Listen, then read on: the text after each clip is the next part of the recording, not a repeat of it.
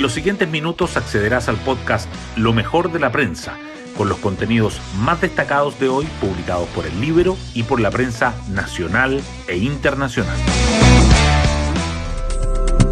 Muy buenos días, hoy es martes 28 de marzo de 2023. Soy Matías Zamora y este es el podcast Lo mejor de la prensa producido por el Libero.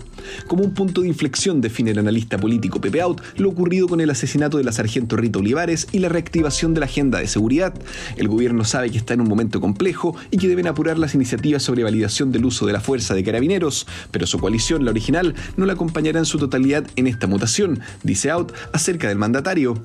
También aborda los nuevos énfasis del jefe de Estado, Alejandra Cruzat, presidenta de la ONG Nos Importan, que asesora legalmente a carabineros, quien asegura en el Libero, el presidente Boric fue una de las personas que más le negó el agua a carabineros y las Fuerzas Armadas mientras estuvo en el Congreso, y se agradece que hay un cambio de mirada, y eso hay que celebrarlo.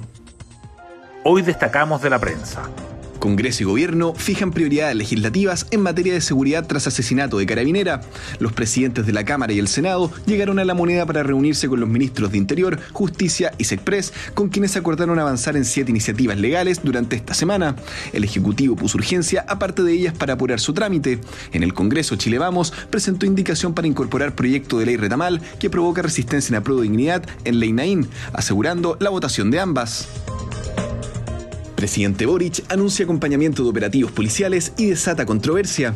El mandatario viajó a Quilpué acompañado por el general director de Carabineros y la ministra del Interior para visitar a la familia de Rita Olivares y a los compañeros de la sargento en la tenencia Belloto.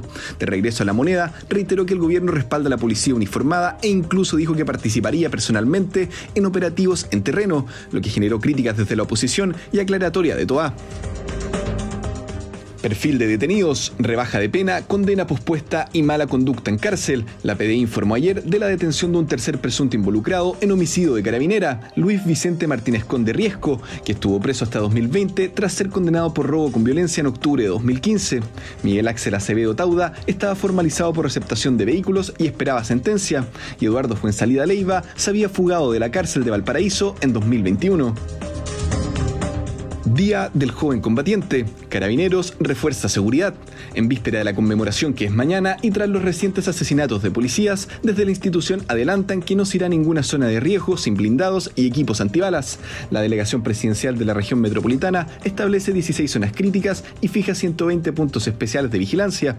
Senapred activará alerta temprana preventiva. Comisionados se entrampan en discusión por Estado social a puertas de ingreso de normas. Los ánimos entre expertos de derecha e izquierda se tensionaron en la subcomisión que aborda los derechos sociales. Instancias de sistema político y función jurisdiccional siguen buscando consensos a dos días de que venza el plazo para presentar propuestas. Fusión Colmena Nueva Más Vida sigue en suspenso pese a fallo de Corte Suprema. Nueva Más Vida valoró que Máximo Tribunal revirtiera el rechazo de instituciones de libre competencia, pero aclaró que antes de concretar la operación acordada en diciembre de 2019, tenemos que analizar la situación actual del sector. Presencia de Fuerzas Armadas reduce ingresos clandestinos por frontera norte. El subsecretario del Interior, Manuel Monsalve, visitó la región de Tarapacá y realizó un balance del despliegue militar para reforzar la vigilancia en las zonas limítrofes, asegurando que la cantidad de personas que ingresan irregularmente bajó 55%. Y nos vamos con el postre del día. Alexis Sánchez salva la roja y Averizo ante Paraguay.